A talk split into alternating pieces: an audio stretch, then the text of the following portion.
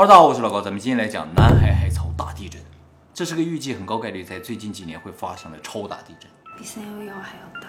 对，这个地震的预计规模呢达到里氏九点一。虽然这个规模不是人类历史上最大的，但是这个地震可能造成人员伤亡和经济损失绝对是人类历史上最高。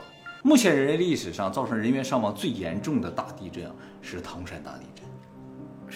而造成经济损失最大的两个地震呢，都在日本，一个是三幺幺东日本大地震，一个是阪神大地震。而这个南海海槽大地震预计的死亡人数可能比唐山大地震还要多，预计的经济损失呢比三幺幺还要高十倍。就是这样一个人类顶级的大灾难，可能很快就要发生了。这个地震预计发生地点呢是在日本南海海槽附近，由于是在海里发生的，所以必然引起巨大的海啸啊！这个海啸不仅会袭击日本，而且呢有可能袭击东南亚的国家和反向的环太平洋地区的其他的国家。关于这个地震发生的可能性，二零一三年日本政府给出的数据呢是三十年内发生可能性在百分之六十到七十。五年后，二零一八年呢，日本政府把这个数据呢向上提升了，三十年内发生的可能性呢在百分之七十到八十。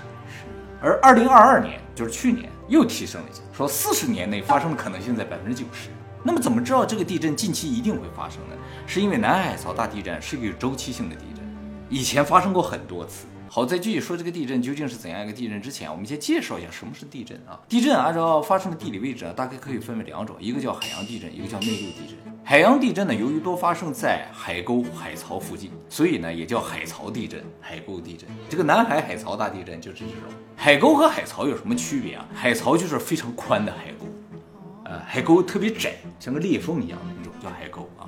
那么海槽的地方为什么容易发生地震呢？是因为海槽通常是板块交界的，两个板块相互移动的时候呢，就会发生地震啊。那么由于板块交界的地方呢，大部分都在海洋里，所以呢，内陆发生的地震通常不是由于板块相互移动造成，而是由于板块内部的压力造成了一些断层断裂产生的地震，也就是板块上的一些裂痕呐，压力太大它就裂了，一裂梆一下就产生地震了啊。所以呢，内陆地震啊多为直下型地震。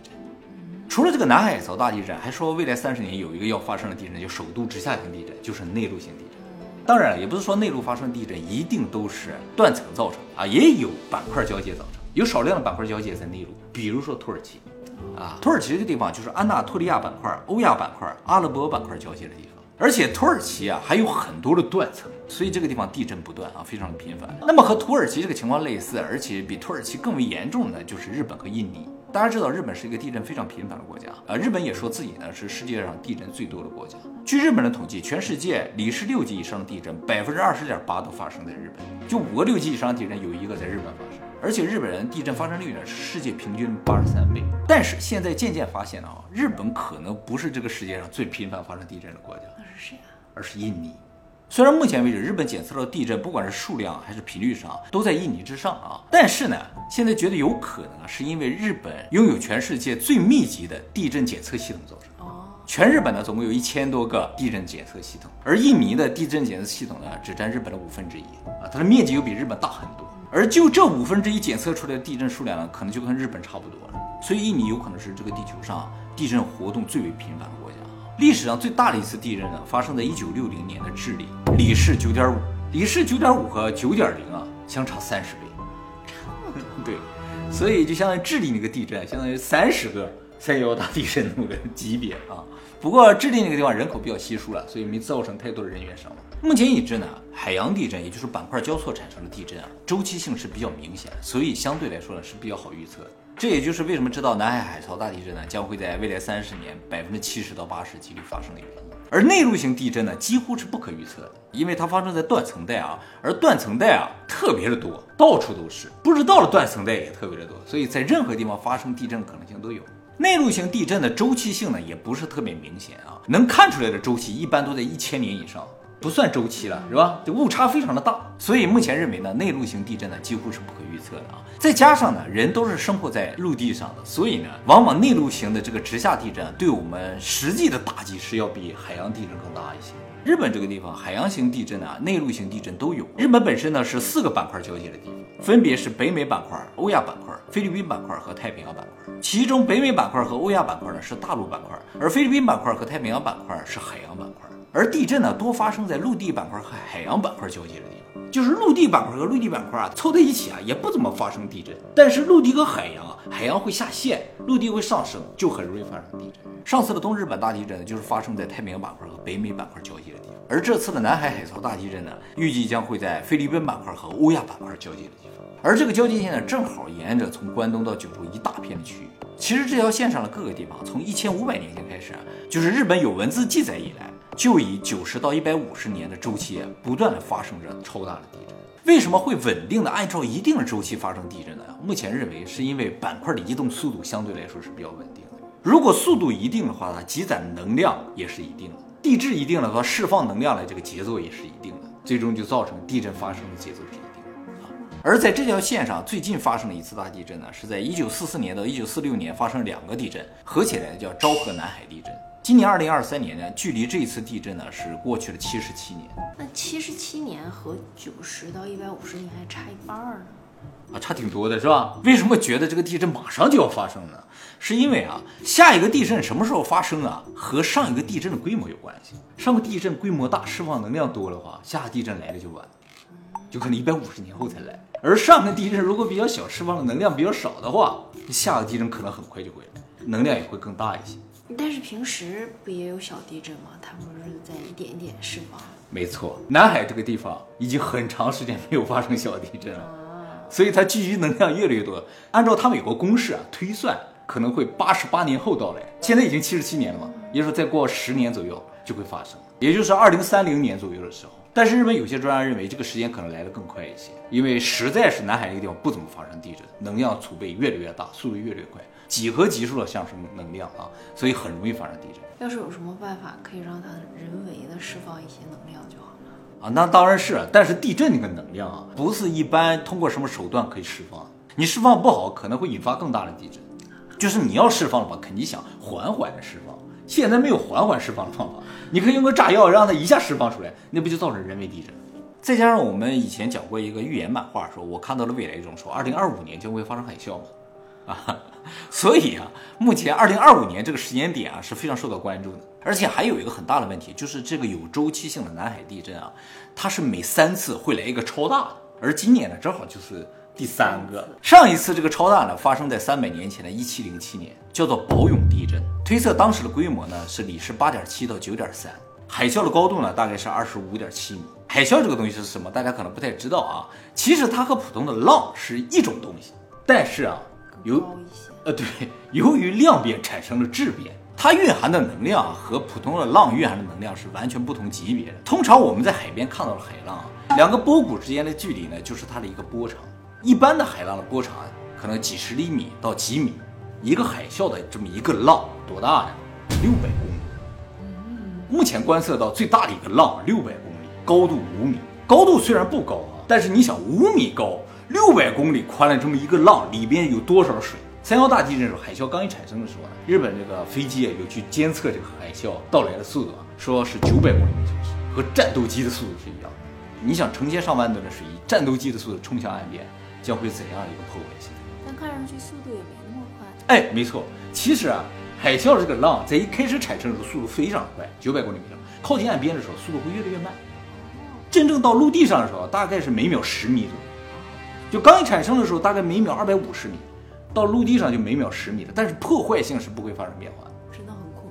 对，由于海啸的一个浪特别的宽啊，六百公里嘛，所以我们看不到它的波峰高度，它袭来的时候就有点像洪水一样，没有浪的感觉，哎，因为太大了这个浪。那么三百年前这个超大的宝永地震之后呢，过了一百四十七年，一八五四年的时候发生了安政南海地震，又过了一百年，一九四四年到一九四六年的时候发生了昭和南海地震，这一次呢正好就是第三个。那么为什么每三次会有一个超大的？是因为啊，南海这个地震其实不是一个地震，是好多个地震，它们都按照各自的频率在发生。结果每三年就所有地震都赶到一起，会一起爆发一次，所以就每三年最大一次。那日本哪个城市比较危险啊？就是日本从中间分的话，以南的所有城市都非常危险。不过靠近中国那一侧的城市相对来说比较安全一些，靠近太平洋的侧都非常危险。所以日本南侧啊每三百年其实是要毁灭一次，这个毁灭啊是不可避免的。因为板块的移动呢是确实还在移动着呢，能量的积攒呢也在进行之中啊。这个事情呢，从科学的角度、从数据、从经验上都是可以预言的啊。所以日本呢，目前正处于三百年来最危险的一个时间段。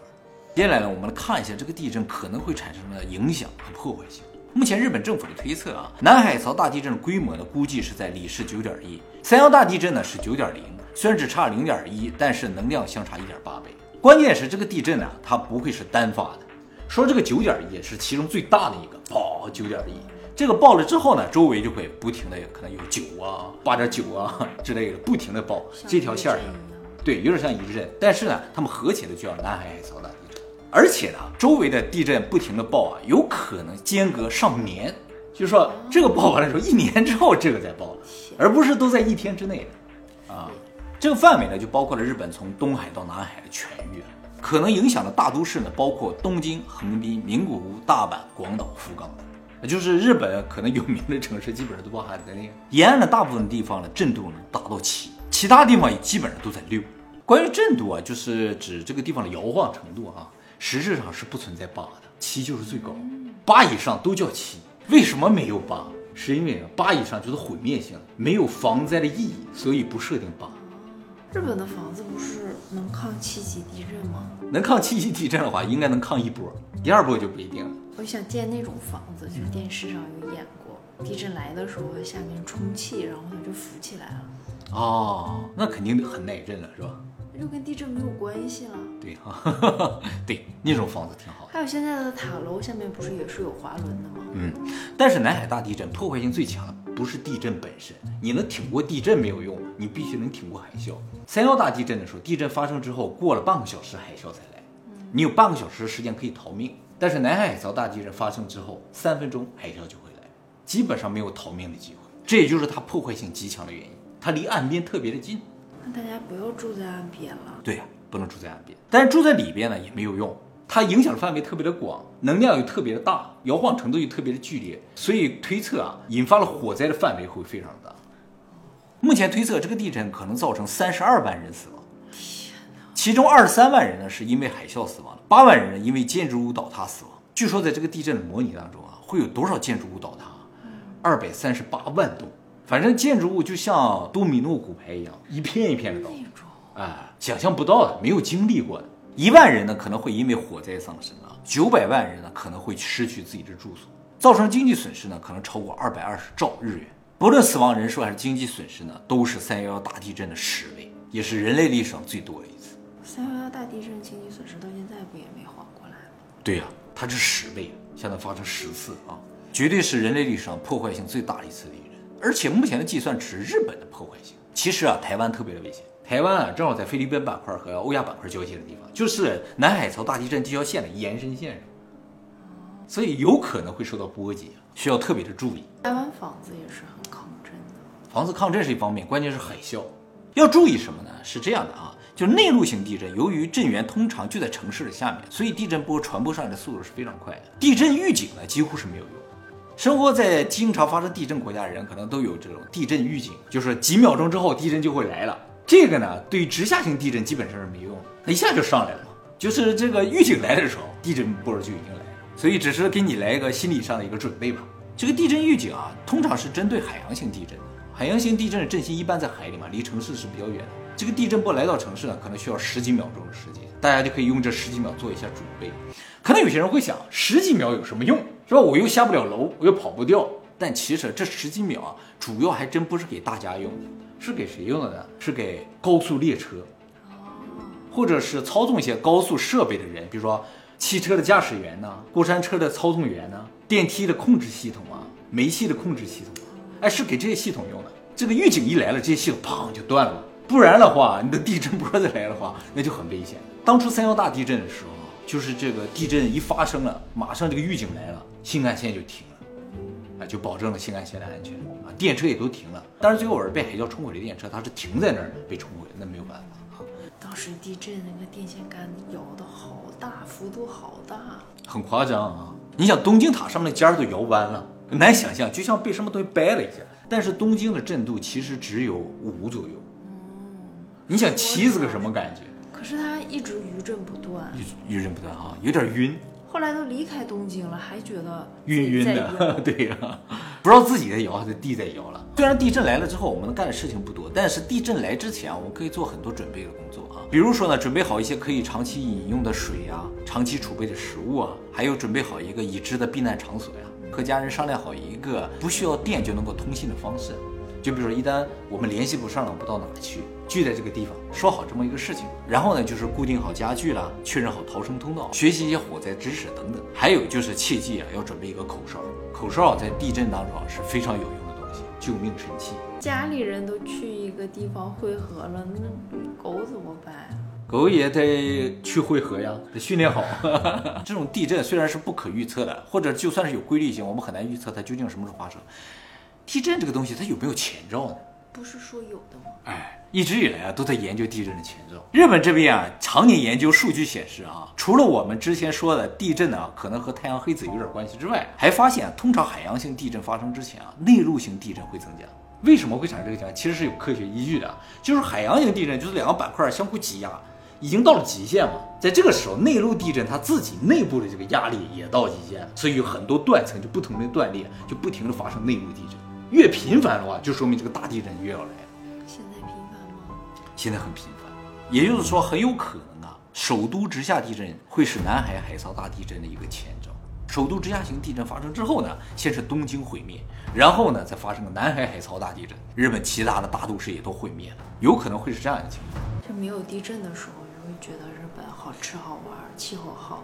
对一想起来三幺幺，啊，就会莫名的感到恐惧，是吧？这个没有经历过的人可能没有感觉，三幺幺之前我不怕地震的，是就摇一摇，而且蛮有意思的。有点习惯了感觉哈、哦啊，也就这样吧，是吧？啊比如说日本有地震，我说无所谓啊，就摇一摇，房子也结实。是，但是经历过一次超大地震的话，那就不一样了啊。毕竟啊，三幺幺啊是日本有史以来有精确观测史以来最大的一次日本人也没有经历过，现在就只要稍晃一点儿，我觉得很。很很紧张是吧？会不会达到那个程度之类的？和那次有没有点像？对，会就这么想了。我刚才说了啊，这个大地震发生之前，就海洋地震发生之前啊，内陆地震会增加嘛。现在还发现个事情啊，就是这个海洋地震要发生前一点点的时间，所有的地震都会停掉。三幺大地震来之前四十八个小时，日本突然间停了，所有地震都停了，没有地震。以前啊，日本就是很平均的，至少每天都会发生五个地震，各个地方都有可能啊。但是就在三幺幺之前，四十八小时突然间，整个日本寂静了，没有地震了。那他怎么没通知我？日本有精确地震测量啊，是近一百年的时间都没有发生过这么大的地震，不知道说这是怎么回事？这两天运气不错，没有地震，结果啪一个大就来了。就通过这一次啊判断出，对，这个究竟有没有这个确切的关系啊？以后还得验证。但是现在发现这个现象，就是在大地震发生前一两年啊，都不断的有小地震，但是四十八小时之前突然停止。那如果这个被验证的话，真的解决很大问题。对呀、提前两天是相当大的问题了。不过地震局不确定这个事情，他不敢发表这个事情，是吧？现在没有地震了，大家去避难嘛，他不敢说的。同意后果自负的人，可不可以给来个通知？啊，可以，这 个可以，是吧？所以地震的前兆很有可能就是一开始有不断的有小的地震，内陆型地震，然后突然就啪一下停了，大的就来了啊，是这样一个过程。那么除了这种地震本身的一些规律啊，还有发现就是有些动物啊会产生异常咱们家这动物是一点异常都没有。啊，是吧？自然界的动物了，这些都是自古传下的一些经验，比如说发大水之前老鼠就会搬家之类的啊。三幺大地震七天前，日本茨城县呢发生了五十四头鲸鱼搁浅的事件。四天后，也就是地震三天前，日本三陆海岸呢三百四十八只海豚搁浅。鲸鱼还有海豚的搁浅是否和地震有直接的关系呢？目前还不清楚啊，有可能是一种征兆。还有就是有文字记载的，一八五五年的时候，日本发生安政大地震的当天前一点点的时间啊，突然有大量鲶鱼出现在海里。鲶鱼是夜行动物啊，它白天不会出来的，结果白天都蹦出来了。过了不长时间就发生大地震了。像这种动物异常或者自然异常啊，现在有个专有名词叫做地震宏观异常现象，就是地震发生前啊，通常会发生大范围的异常现象，包括地名，就是有什么地方响，不知道什么东西响，放电现象，异样的云彩。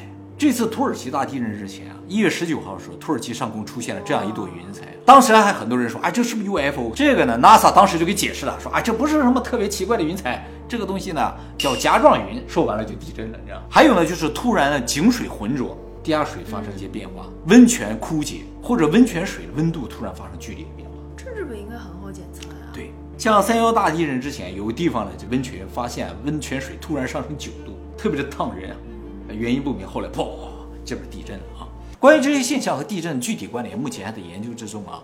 如果真的能够提前知道地震发生的话，有可能挽救很多的生命。